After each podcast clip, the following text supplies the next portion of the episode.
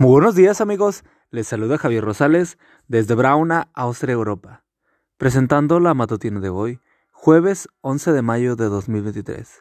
La matutina de jóvenes ya por título, Vivir para amar. La cita bíblica nos dice, y todo lo que hagan, háganlo con amor. 1 Corintios 16, 14. Ami tenía unos 17 años cuando vio una mujer harapienta que caminaba con dificultad bajo una pesada carga. Sin vacilar, ella y sus dos hermanos corrieron en auxilio de la mujer. Llevaron su carga y recorrieron con ella el trayecto necesario ante la mirada sorprendida de la gente. Y es que a Amy le gustaba servir, y esa vocación de servicio se profundizó cuando supo de las condiciones en las que trabajaban miles de muchachas en los molinos de Irlanda. Sin mucho apoyo, pero convencida de que Dios proveería los medios, comenzó en las dependencias de su iglesia un ministerio a favor de estas jóvenes. En poco tiempo la obra creció tanto que tuvo que buscar un local donde acomodar a unas 500 muchachas, muchas de las cuales luego entregaron su vida a Cristo, sin que Amis lo supiera. Dios la estaba preparando para desafíos cada vez más mayores y no precisamente en Irlanda.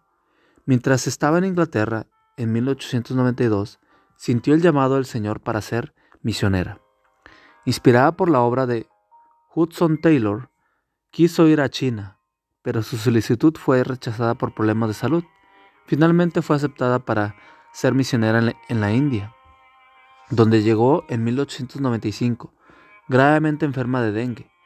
Algunos misioneros predijeron que Amy no aguantaría ni siquiera seis meses en la India, pero permaneció allí durante 55 años. Mientras estaba en la India, una niñita de 7 años llegó a la estación misionera en busca de protección. Tenía las manos quemadas y huía de un templo hindú.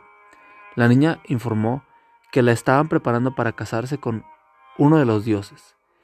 Las averiguaciones que siguieron sirvieron para desenmascarar un sistema de tráfico de niñas que luego sería dedicada a la prostitución.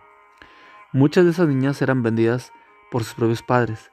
A pesar de las amenazas de arresto y amenazas de muerte, Amy profundizó y fundó la comunidad Don Nabo, una organización cuyo objetivo era albergar a los centenares de niños, entre ellos muchos bebés, que lograban rescatar de esa red infame.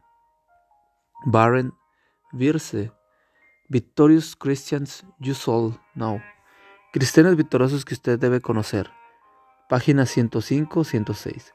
Amy Car Carmichael murió en 1951 a la edad de 83 años. Quizá no hay mejor manera hoy para resumir lo que fue su vida que usando sus propias palabras. Se puede dar sin amar, pero no amar sin dar. Señor, igual que a ayúdame a amar para servir y a vivir para amar.